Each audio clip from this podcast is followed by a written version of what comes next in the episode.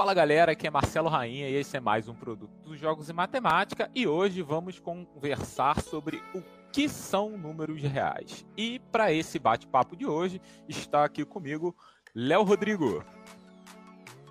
Fala galera, meu nome é Léo Rodrigo e hoje vocês vão saber sobre os números reais de Cantor e Heine. E minha amiga que não pode faltar, Juliana. Oi, pessoal. Meu nome é Juliana Almeida e hoje nós vamos falar sobre as construções dos números reais, as ideias e resultados que foram construídos até chegarmos ao que hoje conhecemos como a construção dos números reais e também sobre um hotel que nunca fica cheio. Alô, galera. Meu nome é Carlos Henrique. Vamos falar hoje sobre Julius Richard Dedekind que nasceu em Brusque, na Alemanha, em 6 de outubro de 1831. Uma curiosidade sobre Dedekind é que ele nunca se casou. Pois é, nunca se casou. Mas sabe o motivo? Sabem por quê? Não? Ah, eu vou contar para vocês então. Foi para se dedicar à sua irmã. Isso mesmo, ele viveu para se dedicar à sua irmã e à matemática, é claro, né? Dedekind entrou na universidade em 1850 aos 18 anos com um conhecimento bem acima da média. Foi aluno de dois dos mais respeitados matemáticos da atualidade, Gauss e Riemann. Ó, oh, isso mesmo, Gauss e Riemann. Que privilégio, hein? Ser aluno de Gauss e de Riemann. Além de, de estabelecer uma grande amizade com Derek Lett, cuja ideia influenciaram bastante. Em 1858, foi chamado para dar aula na Politécnica em Zurique, mas depois se dedicou ao ensino secundário em sua cidade natal pelo resto da vida. Tornou-se membro da Academia de Göttingen, da Academia de Berlim, da Academia de Ciência de Paris. Sua modéstia foi comparada à de Gauss. Ó, comparada à de Gauss, hein? E seu espírito de rigor e precisão o colocava juntamente com Eric e Cantor como um dos primeiros autênticos representantes da matemática como arte no Ocidente. Mas a sua maior e mais conhecida contribuição foi a célebre introdução dos cortes para uma construção puramente aritmética dos números reais. Como professor da Escola Politécnica em Zurique, ele sentiu pela primeira vez que tinha o dever de apresentar os elementos do cálculo diferencial e sentiu mais do que nunca a falta de uma base verdadeiramente científica para a aritmética. Dedekind queria provar os teoremas básicos da análise sem usar ideias geométricas como recurso. Isso mesmo, sem usar ideias geométricas como recurso. Isso nos mostra que a sua abordagem foi motivada não apenas por interesse por provas rigorosas, mas sim por reflexões gerais sobre relação entre análise e a geometria.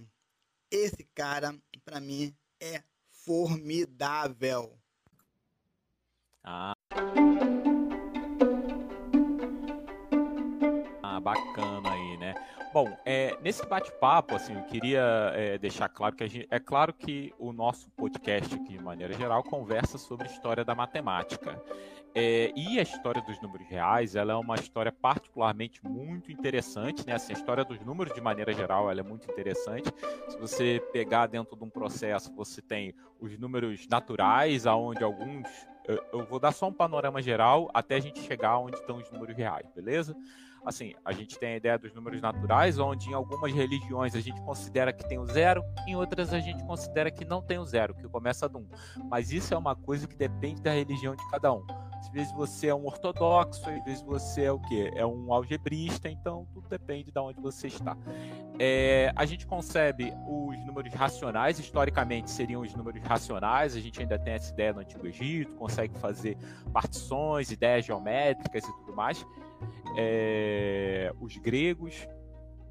É claro também que assim a gente não consegue conceber muito bem a ideia de número negativo. A ideia de número negativo é uma ideia particularmente recente, aonde a gente considera o plano de Argan-Gauss, né? Assim, quando eu falo do plano é porque os números negativos eles foram concebidos na mesma, digamos assim, na mesma época que foram concebidos os números complexos, e isso é uma história à parte.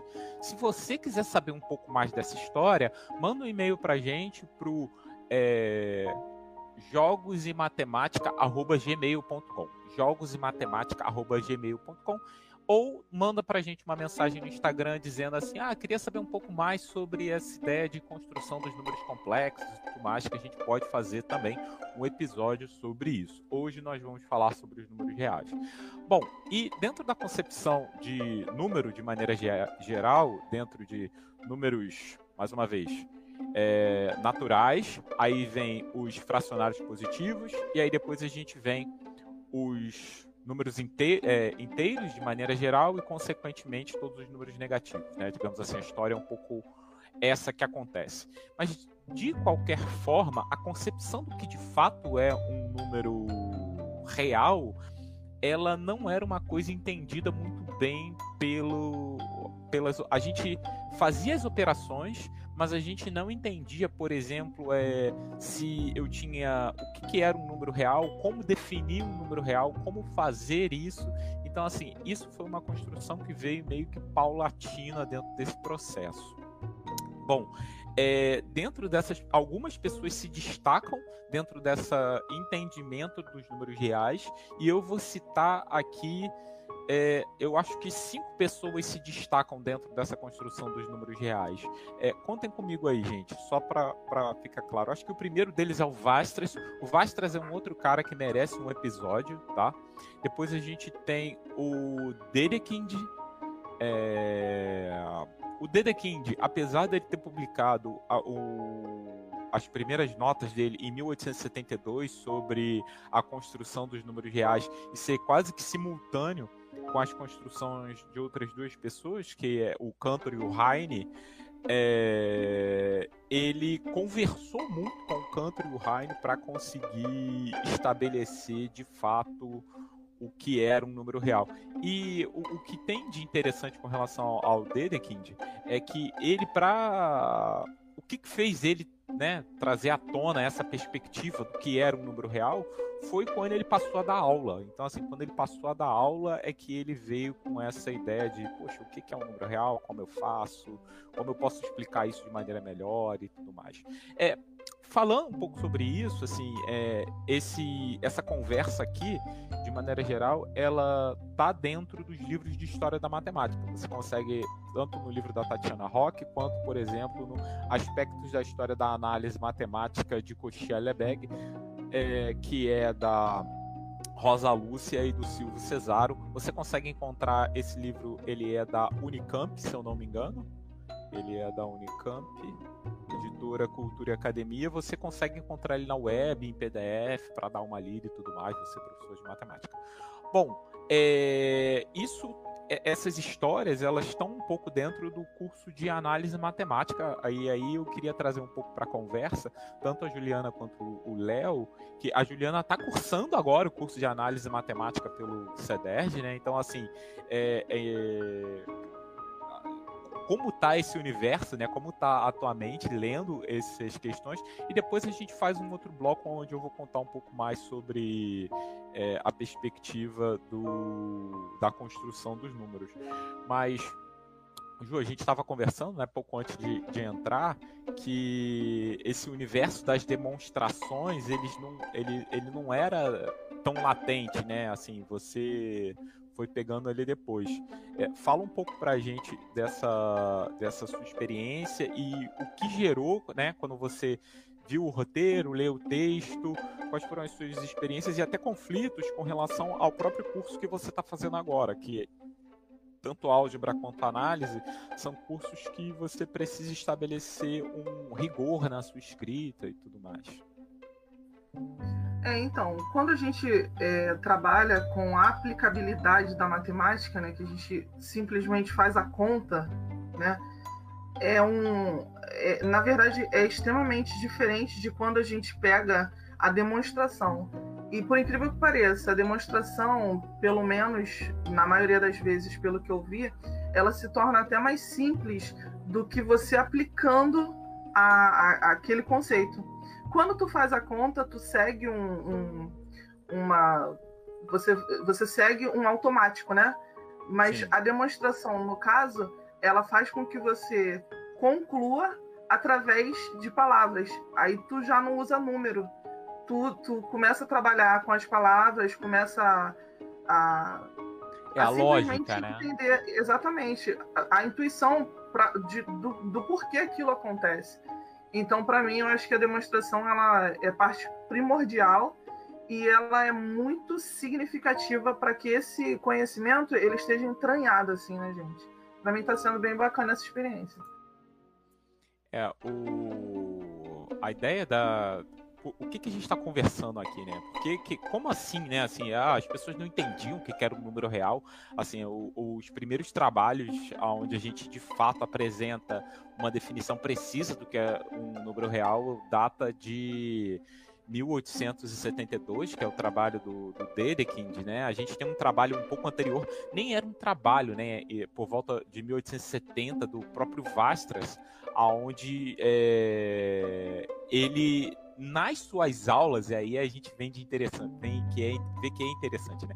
É, o Vastras apresentava a ideia de número real dele nas aulas. Imagina o seguinte, não era um artigo científico que ele estava indo lá colocar. Ele simplesmente ele tinha a necessidade de apresentar aquele conceito de maneira mais rigorosa para os alunos que ele estava é, ensinando. É, isso tem uma coisa interessante também que é, essa ideia de uma demonstração rigorosa, é, de de fato a gente precisar provar as coisas, era uma, coi é, era uma ideia que vinha crescendo, né? Assim, é, a gente sempre teve ideias de demonstração, mas isso veio crescendo no, no meio dos anos 1700, eu acho que principalmente, eu acho que um, um divisor de águas, é claro que eu estou falando com uma visão é completamente eurocêntrica, tá, gente? A, a, minha visão ela é eurocêntrica porque o meu estudo acaba sendo eurocêntrico. Eu não sei o que estava acontecendo na Ásia, eu não sei o que estava acontecendo no Japão e na China. Então, assim, a minha visão acaba sendo eurocêntrica por conta disso.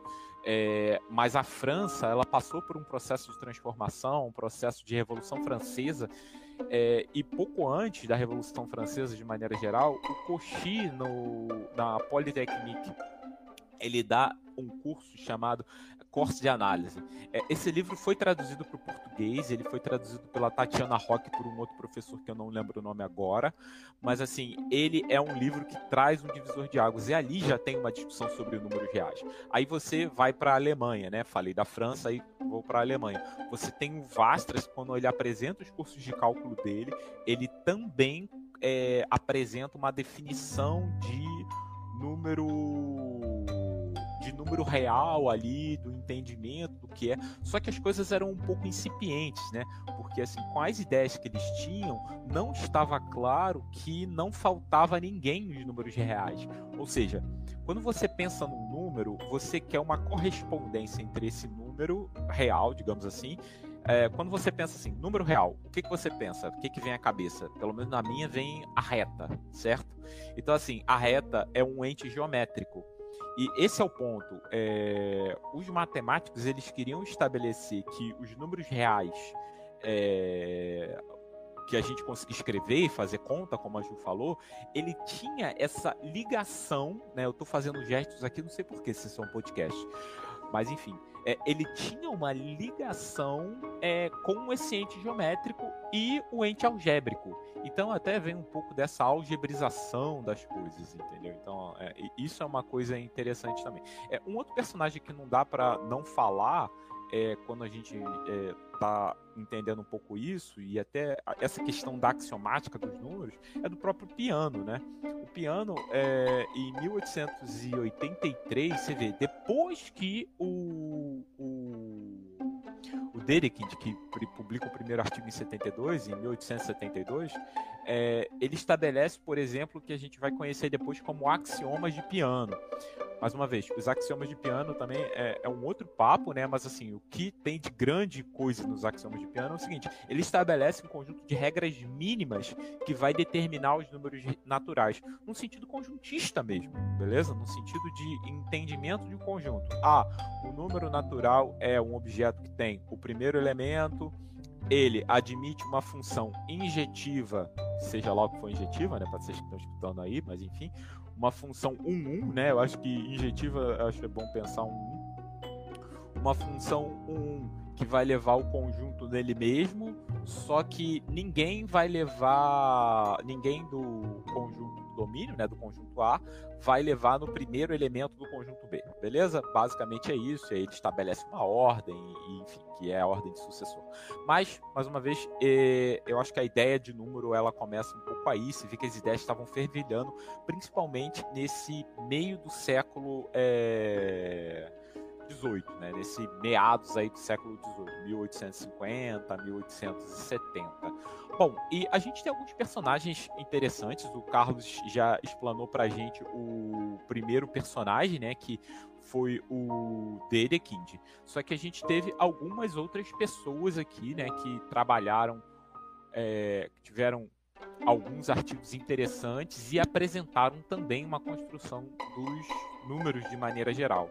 Mais uma vez, esse, esse papo que a gente está tendo aqui hoje, ele trata bastante sobre é, o curso de análise real e um pouco do curso de álgebra, caso você esteja fazendo algum desses dois cursos, tanto no seu curso de matemática ou mesmo como ouvinte, você que é um entusiasta da matemática, é, vai estar tá fazendo essas coisas e a gente vai passar um pouco da, pela abordagem histórica desse contexto. É, acho que o Léo tem algumas palavras aí para falar sobre o, o Cantor, né, e o, o Heine, e depois a gente comenta um pouco sobre como eles fizeram as coisas, mas eu acho que o Cantor e o Heine a, apresenta esses personagens aí pra gente, Léo. Então, é, Cantor nasceu em São Petersburgo, na Rússia, em 3 de março de 1845 e faleceu em Halle, na Alemanha, em 6 de janeiro de 1918. É, quando ele tinha em torno de 16 anos, a sua família imigrou para a Alemanha e em 1862 Cantor ingressou na Universidade de Berlim para estudar matemática. Lá ele foi aluno de Vastres, Kammer e Kronecker com os quais estabeleceu relações de natureza bastante distintas. Em 1867 apresentou sua tese de doutorado e em 1869 foi contratado como professor na Universidade de Halle, onde permaneceu até o fim de sua vida. Todavia, a ambição de Kenton foi sempre se tornar professor da Universidade de Berlim, durante toda a sua vida. Porém, apesar de tudo, em Haley, Kenton continuou realizando pesquisas intensivas em análise matemática, influenciado sobretudo pelas ideias de Vastas, de quem era grande admirador. Também se envolveu profundamente com os métodos do infinito potencial, utilizado desde os gregos antigos. Definiu os números transfinitos e elaborou a hipótese do contínuo. A partir de 1884, sua saúde começou a deteriorar, principalmente com problemas mentais. Em parte, segundo dizem, motivados pela frustração que ele sentia em face das tentativas mal sucedidas de provar a hipótese do contínuo. Finalmente, graças à influência de Hilbert e outros matemáticos ilustres, suas ideias foram depois reconhecidas na sua importância devida. Para quem não sabe, o Heine ele foi colega do Cantor na Universidade de Halle e lá eles trocaram muitas ideias a respeito de análise e tudo mais e publicou com modificações e Heine no caso publicou com modificações as ideias de Cantor em 1871, o que levou ao chamado desenvolvimento de Cantor-Heine. Nesse artigo, Heine começa fazendo referência a vários teoremas que formavam a base de, da análise de Vastos e indicavam algumas dúvidas. Uma delas, a definição não muito bem estabelecida dos números irracionais, escolhendo uma abordagem formal para dissolver o mistério dos irracionais. Assim, Consoante a abordagem de Cantor, Heine partia de sequências de números racionais que satisfazem o hoje chamamos de critério de convergência de Cauchy. E os números reais eram introduzidos então como símbolos associados a classes de equivalência de tais sequências. A abordagem de Cantor era semelhante de Heine, mas ela colocava mais ênfase na possibilidade de obter o um método interativo de formar classes de equivalência de sequências de Cauchy. O teorema que garante que todos os domínios de quantidades numéricas de espécie superior são equivalentes ao de primeira espécie foi estabelecido por Cantor de forma apenas informal, mas insistia que nos diferentes sentidos nos quais os números de diferentes espécies eram dados. Também como Dedekind, Cantor refletiu sobre a relação entre suas quantidades numéricas e os pontos de uma reta, e reconhecia que havia necessidade de um princípio que ligasse essas ideias a todo número real. Corresponde um ponto definido da reta, cuja coordenada é igual a esse número. Com esse axioma, Cantor estava apto para interpretar seus resultados a respeito dos números reais, como proposições sobre conjuntos de pontos de reta, o que o levou a estabelecer os conceitos de ponto limite, hoje chamado de ponto de acumula acumulação, e conjunto derivado, conjunto dos pontos de acumulação. Nos anos subsequentes, Kento dedicou-se a responder se o contínuo unidimensional era enumerável. Em 1874, no jornal de Crayle, ele publicou que o conjunto dos números reais não é enumerável. Esses resultados de Cantor deixou claro que se sua construção dos números reais é válida, então existem pelo menos dois tipos de conjuntos infinitos. Um do tipo dos naturais e outro do tipo do contínuo. E daí, dois conjuntos representam diferentes tipos de infinito, se ou só se for impossível estabelecer uma correspondência unívoca entre eles. Finalmente, em 1879, e em 1884, Cantor escreveu uma série de artigos que conectaram de maneira precisa as ideias a respeito de sua teoria e acabou por abrir um novo universo para a matemática, os números transfinitos. Bom, gente, é... pensando nesse sentido, assim, é para vocês, o que, que é número real? Vamos fazer o seguinte, para a gente estabelecer uma ordem aqui, fala primeiro a Ju e depois, depois o Léo, assim.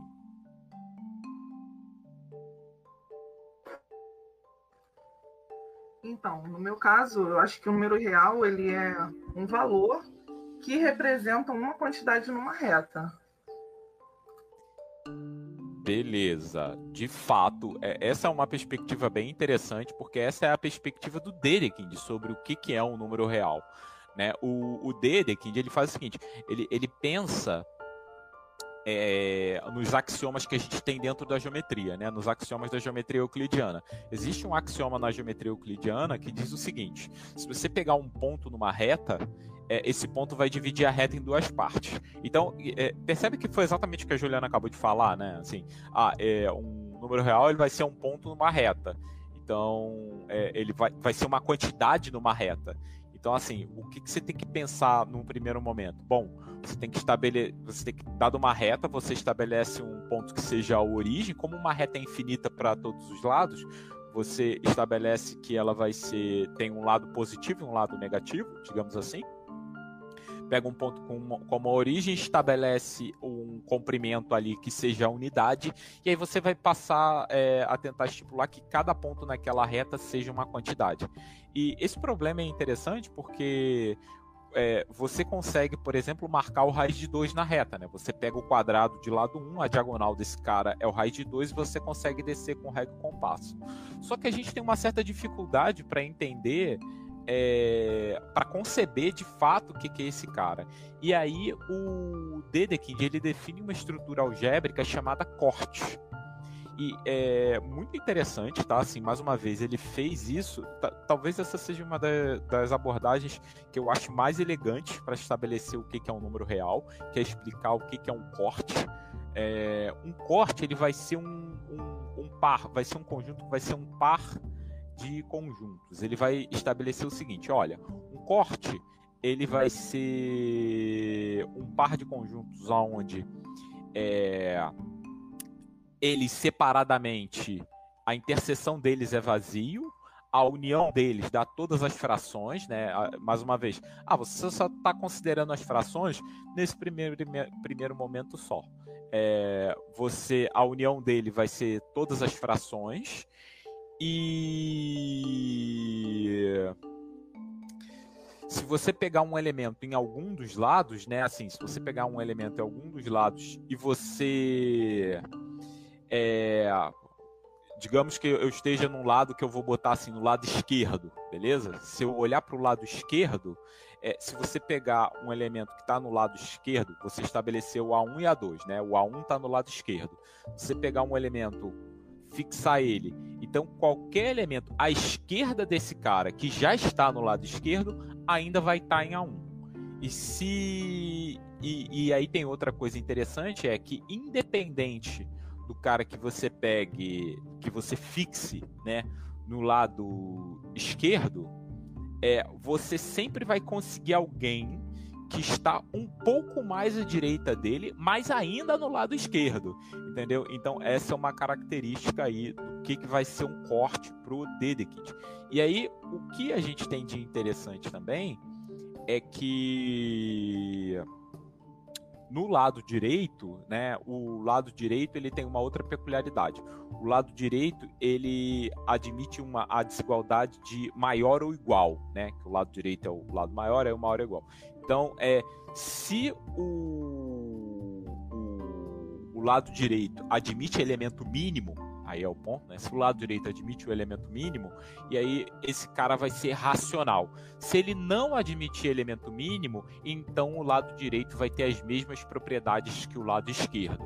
É, eu sei que pode parecer confuso nesse primeiro momento, mas é menos confuso do que parece, tá? Quando a gente fala de, de, de de Dedekind. Tá? Então, assim, é, é, bem, é bem interessante. É, eu acho que vale a pena vocês darem uma lida.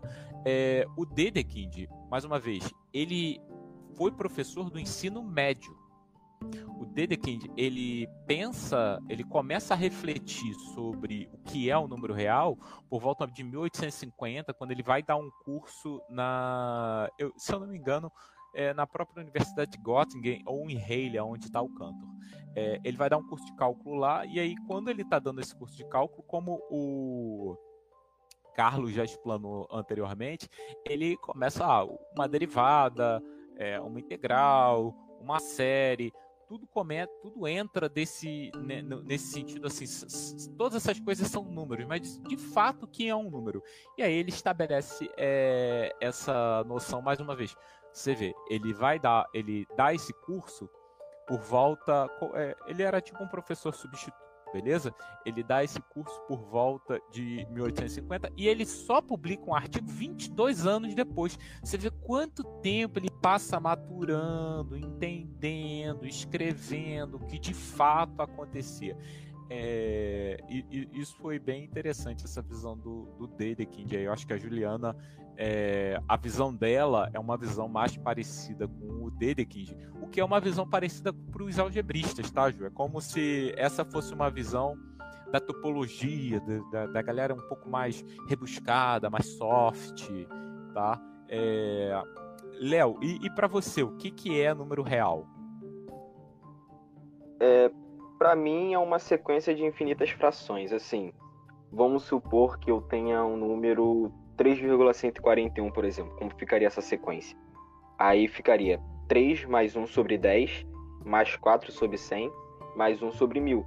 Então, assim, se eu tivesse mais uma casa decimal, por exemplo, ao invés de 3,141 fosse 3,1412. É, Aí esse 2, no caso, já ficaria 2 sobre 10 mil, entendeu? Entendi. Entendi.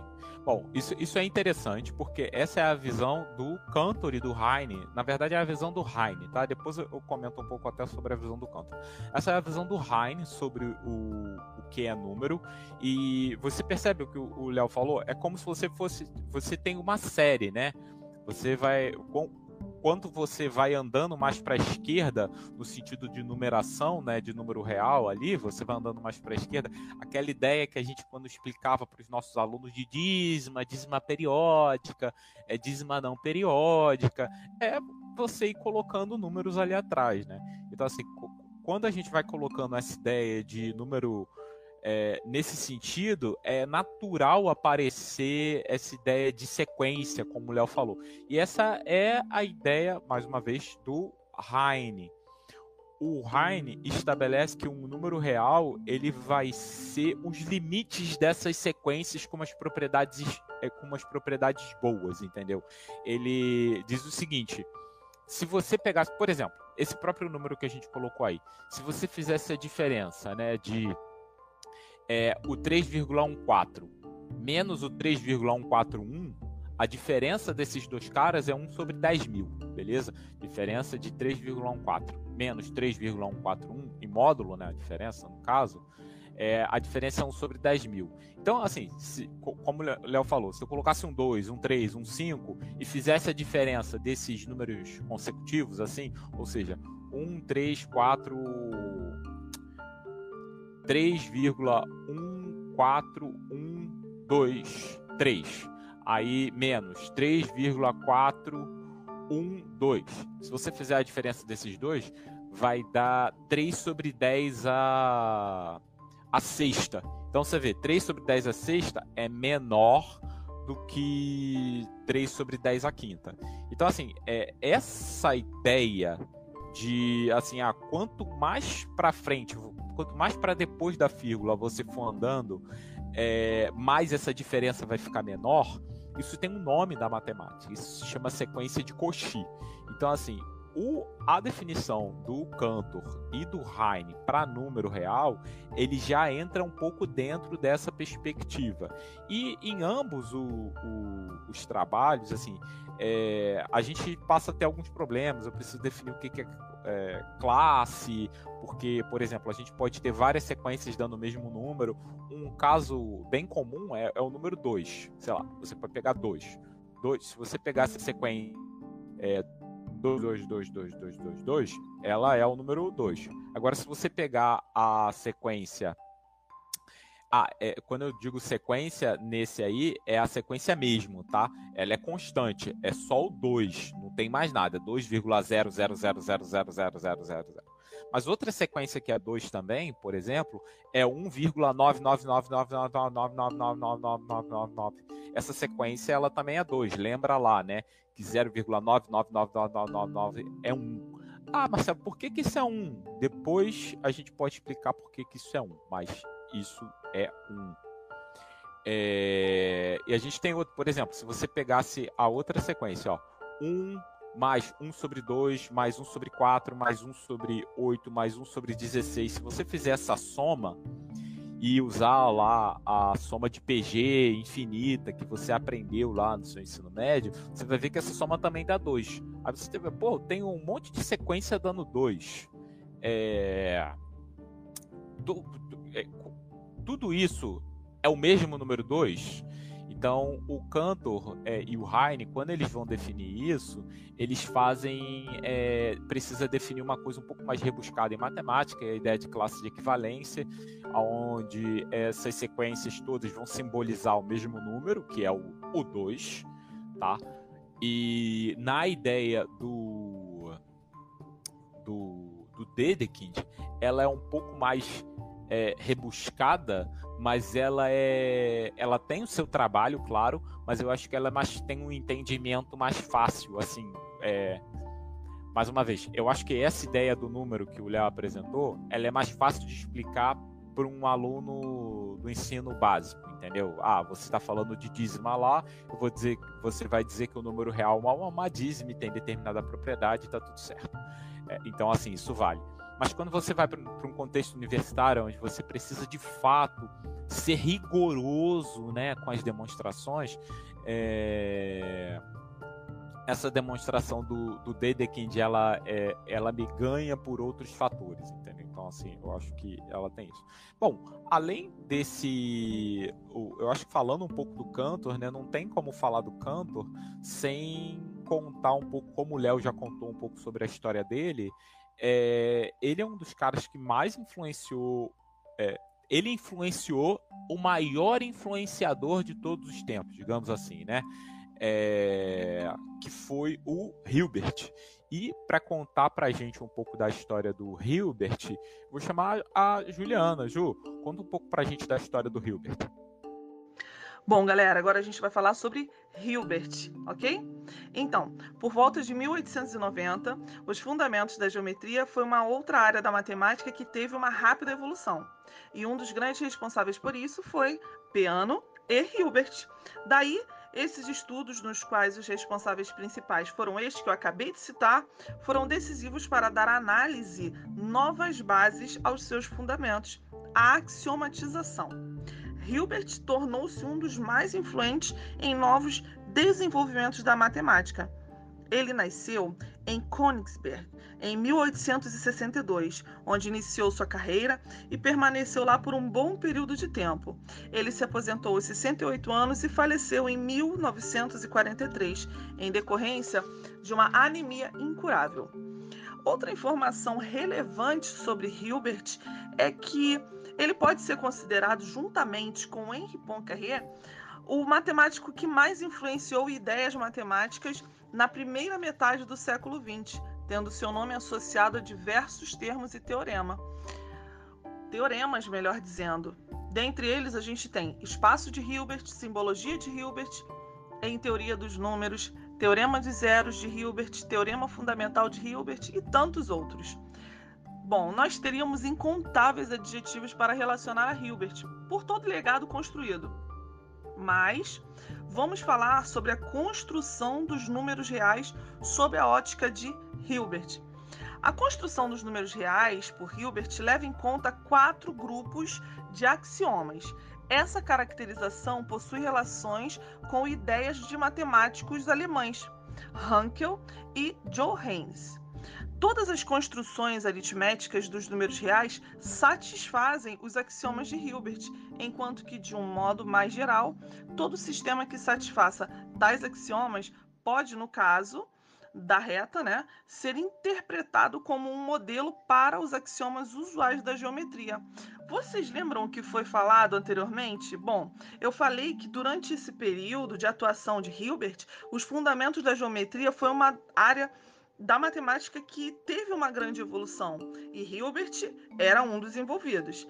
A axiomatização que Hilbert se referia era para identificar um conjunto simples e completo de axiomas independentes, dos quais os mais importantes teoremas geométricos pudessem ser deduzidos. Bom, isso garantiria, através desse rigor, tornar a geometria euclidiana livre de pressupostos escondidos. Mas em relação aos números reais sob a perspectiva de Hilbert, quais são esses quatro axiomas? Axioma de combinação, axioma de cálculo, axioma de ordem e, por último, nós temos axiomas de continuidade. Esses axiomas eles trazem uma definição fundamentais fundamentadas em demonstrações que explicam a existência dos números reais. Bom, gente, falar sobre Hilbert é falar sobre um grande ícone da matemática. Para que vocês possam se aprofundar melhor, vocês podem pesquisar a história que fala sobre o hotel de Hilbert, que eu tenho certeza que vocês vão adorar. É, bom, gente, então assim, não tem como falar de números reais sem e a gente acabou de conversar sobre o Hilbert, não tem como falar dessas coisas e não tentar entender o que é axioma e o que de fato é infinito.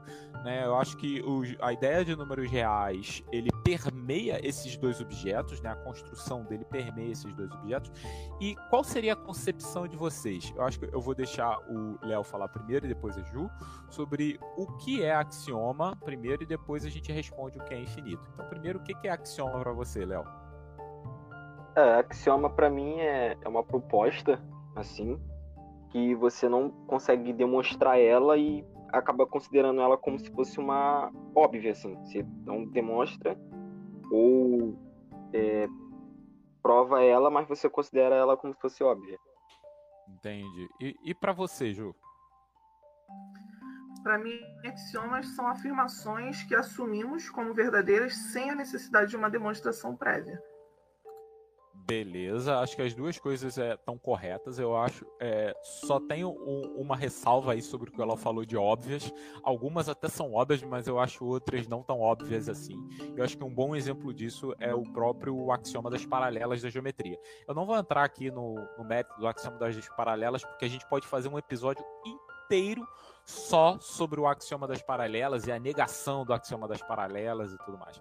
Para vocês verem assim, esse foi um problema estabelecido por Euclides e se arrastou aí até os anos 1800, a gente, onde a gente estabelece a geometria não euclidiana com Lobachevsky, Bolyai e e o próprio Gauss. Então assim, eu não vou entrar nesse mérito, mas assim, são de fato afirmações que a gente não prova, mas é, ela tem um, um, um, contexto um pouco mais delicado, né? Assim, porque é, além de você não provar elas, elas não podem se autofagocitar, beleza? Ou seja, a partir de uma afirmação, você não pode provar outra da afirmação que esteja dentro do seu conjunto de axiomas. Eu vou comentar aqui a axiomatização do próprio Hilbert sobre os números reais. Ele estabelece, eu acho que quatro axiomas para números reais, aí eu vou fazer só um comentário sobre eles, mas assim, é só para a gente manter o foco, tá? O primeiro deles é o axioma de combinação, onde a gente estabelece soma, produto, divisão, multiplicação de números reais.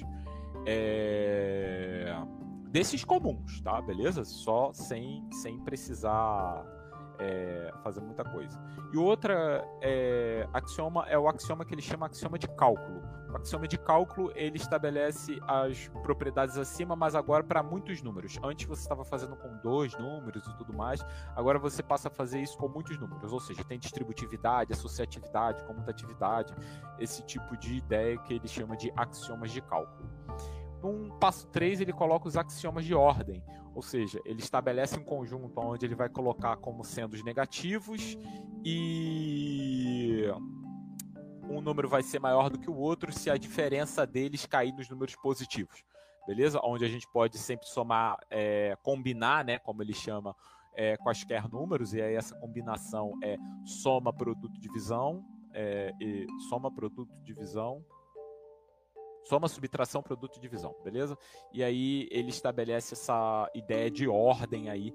E assim, isso é, é, é de certa forma a forma que o livro do Elon Lages Lima, né, fazer uma propaganda aí do livro do Elon, particularmente eu, eu, acabo não gostando muito do livro do Elon, eu prefiro o livro do Jairo de análise, mas o livro do Elon ele tem um pouco dessa conotação sobre a axiomatização dos números reais, tá?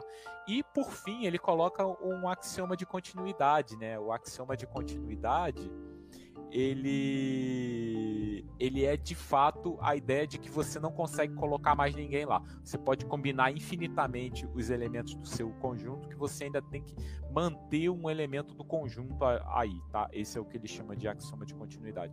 O axioma de continuidade é o que vai gerar aí para quem está fazendo o curso de análise a tal da propriedade do supremo ou é, toda a sequência de Cauchy converge na reta, né? Assim, vai, vai tratar sobre esse tipo de coisa que são é o axioma de, de continuidade. Então, o Hilbert ele tem essa pegada axiomática é, sobre o que de fato é a matemática e ele é uma é, é, é certamente assim a gente estuda matemática hoje em dia baseado em definição, teorema, essa construção bem pragmática. É, a partir das ideias do Hilbert. Né? O Hilbert ele, ele foi talvez no, o, o Hilbert e o Poincaré certamente de sua época foram os matemáticos mais notórios assim desse início do século XIX, início do século XX, né? Que o, 1900 a século 20, desse início do século 20 aí, é, eles são os caras assim top, né? O Hilbert e o Poincaré, final do século é, 18, início 19, início do século 20. É, bom, e assim, não tem como fugir disso, né? Eu acho que a gente compreender a concepção do que, que é infinito vai ser importante. Falando do Cantor, falando do Hilbert, não tem como a gente fugir um, um pouco dessa pergunta, né? Sobre o que é infinito nessa perspectiva. É, nesse sentido, Léo, comenta aí com a gente o, o, qual é a sua impressão sobre o que é infinito. É, para mim, o infinito é basicamente algo que não tem fim. É, é, é, é algo um pouco incipiente para você, Ju. Então, para mim, o infinito ele não era algo também como o Léo pensa, que também não tem fim, até eu ver né, sobre o Hotel de Hilbert. Quando eu vejo sobre o Hotel de Hilbert, eu penso, ué, mas se você tem um infinito e de repente você pega esse mesmo infinito e você decide juntar os dois, vai dar um infinito maior. Então aquele infinito que tínhamos anteriormente era um infinito menor e aí eu já não tenho mais essa ideia de que infinito é aquilo que não tem fim. Eu já penso. Aliás, é, um, é a ideia é, realmente ela é essa. Mas aí você pensa se tem o maior ou se tem o menor. É, isso é, é bacana porque o, o Cantor estabelece, assim, uma das coisas que ele trabalha bastante é que ele consegue provar, e aí isso de repente pode ser, mais uma vez, papo é, para um podcast curtinho, de repente, né? Ou só para alguma nota sobre essa ideia do que de fato é o Hotel de Hilbert, eu recomendo a todos vocês que procurem no YouTube Hotel de Hilbert. Vocês vão ver um vídeo da Unicamp excelente, com atores excelentes, explicando direitinho o que é o Hotel de Hilbert. E o Hotel de Hilbert ele mostra, por exemplo, que os números, que as frações é, é o mesmo tipo de infinito que os números naturais. Isso pode parecer um pouco contraintuitivo, né? Porque assim, ah, como os números naturais estão contidos nas frações, como é que o infinito dos números naturais é o mesmo infinito do número das frações? Então todos os infinitos são iguais? E aí não, nesse não é nesse vídeo não tem, mas assim, é relativamente simples de pensar é, que você pode ter uma, uma estrutura, que a estrutura dos números reais, na verdade, ela não obedece essa ideia de infinito dos números naturais. Porque o infinito dos números naturais, ele consiste na ideia de contar, né? Então, assim, ah, se você conta, ele é natural. Por exemplo, 1, 2, 3, 4, 5, você conta. Ah, então é natural. E se você conta, é o que a gente chama de enumerar, beleza? Então, por exemplo, você pensa que você tem o... Pensa na seguinte estrutura é, você tem 0, beleza? Como o Léo tinha falado sobre o, o cantor ali, imagina que você tem 0, e aí você pode colocar qualquer número. Então vamos enumerar assim: 0,111, 0,12121212, 0,343434, 0,345, 345, 3457, uh, ou aí depois 0,1001001000100000 1 e assim sucessivamente. Imagina que você pode fazer qualquer numeração infinita dessa forma. Se você pegar, por exemplo, um número que troque a diagonal, por exemplo, o primeiro aqui eu botei todo mundo 1. Então eu vou trocar, o primeiro elemento vai ser diferente de 1. Aqui embaixo eu coloquei 1, 2, 1, 2, 1, 2, 1, 2. Então, nesse segundo elemento, é, eu vou trocar o 1 a esse 2, em vez de botar 2, eu vou botar 3. Ou qualquer outro número diferente de 2. E eu vou fazendo isso em todo elemento dessa é, eu vou botar, eu tô botando entre aspas, vocês não estão vendo que eu tô fazendo aspas com a mão, mas dessa matriz infinita, imagina que eu tô trocando a diagonalzinha dela, beleza? Ou seja, todo número que tá aparecendo ali na tal da posição 1, 1, 1 é, 1, 1 ou 2, 2, 3, 3, eu vou trocar esse número que está aparecendo ali. Esse número que a gente está conversando, que eu fiz ele novo, ele não aparece na minha numeração. Ah, então a gente acrescenta ele, mas aí a gente troca todo ele de novo. Então, independente do que aconteça, eu sempre vou ter um número, essa estratégia é conhecida como a, a, diagonal de Cantor, eu sempre vou ter um número que real, né, entre 0 e 1, um, que não vai ser o o, número que eu coloquei na minha listagem original, né? Que eu enumerei originalmente.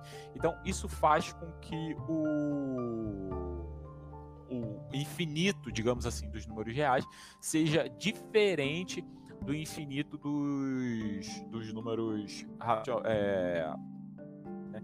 Isso gera para gente o que a gente conhece também como a hipótese do contínuo. Mas esse podcast aqui, a gente não vai trabalhar sobre a hipótese do contínuo, porque a hipótese do contínuo existe um podcast muito interessante, completinho, sobre o número é, que se intitula Número Imaginário, que eu vou tentar colocar na descrição desse vídeo aqui, desse podcast aqui, que fala só sobre a hipótese do contínuo o, a hipótese do contínuo foi resolvida completamente pelo Gödel e pelo é, John Cohen.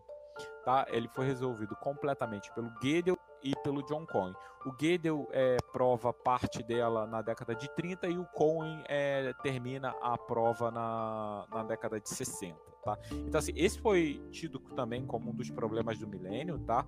No seguinte sentido, ele foi um problema estabelecido pelo Hilbert no, congresso, no primeiro Congresso Internacional de Matemática do, do, de 1900 e o, o Gödel e o o, Cole, o e o Cohen resolvem esse problema. Mais uma vez, Congresso Internacional de Matemática de 1900 também é um tema bem interessante. É, ficaria impossível a gente conversar sobre os 25 problemas propostos pelo Hilbert é, nesse congresso, mas de repente a gente poderia conversar sobre alguns deles, mas eu acho que isso fica para um, um próximo podcast. Tá? Então, Bom, galera, então a gente já está se encaminhando para o final e vamos agora para nossas dicas culturais. Bom, e para nossa primeira dica da noite, é, da noite, né? Ou do dia, ou da tarde, de quando você estiver ouvindo. É, eu vou apresentar o, a minha dica e aí depois vocês, é, na ordem alfabética, apresentem as dicas de vocês. Vamos começar. A minha dica é Magos do Cubo.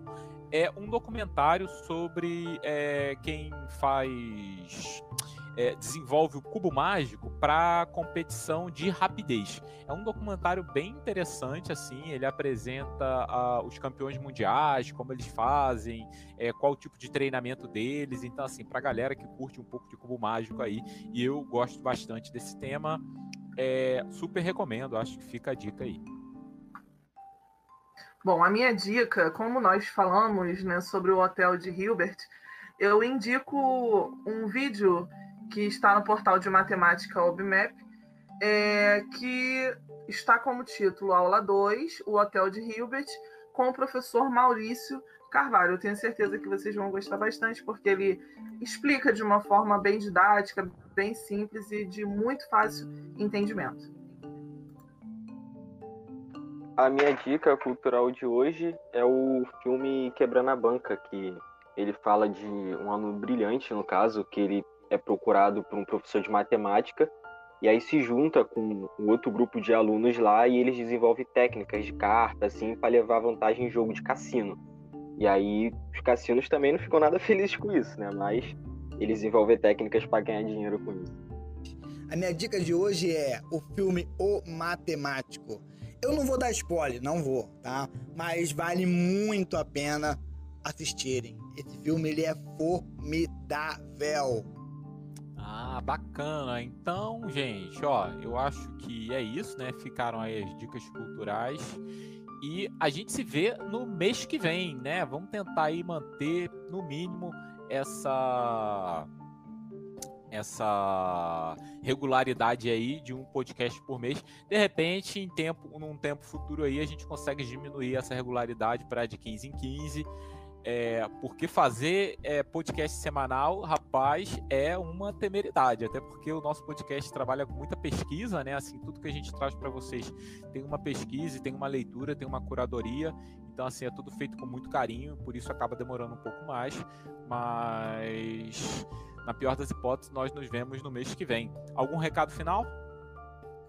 Bom, gostaria de dizer que eu gostei muito de falar sobre esses temas que assim como eu, as pessoas que gostam de análise, estão começando, ou já estão no meio, ou já sabem tudo, ninguém sabe tudo, que eu acho bem interessante. Gostaria que, se por mais vezes né, a gente puder debater sobre o tema para a gente aprender mais e mais sobre. É, e para mim eu já estou vendo já o que me espera já no futuro já da faculdade já. Essa coisa leve aqui. Tá, beleza. Então é isso, gente. Adeus e até a próxima.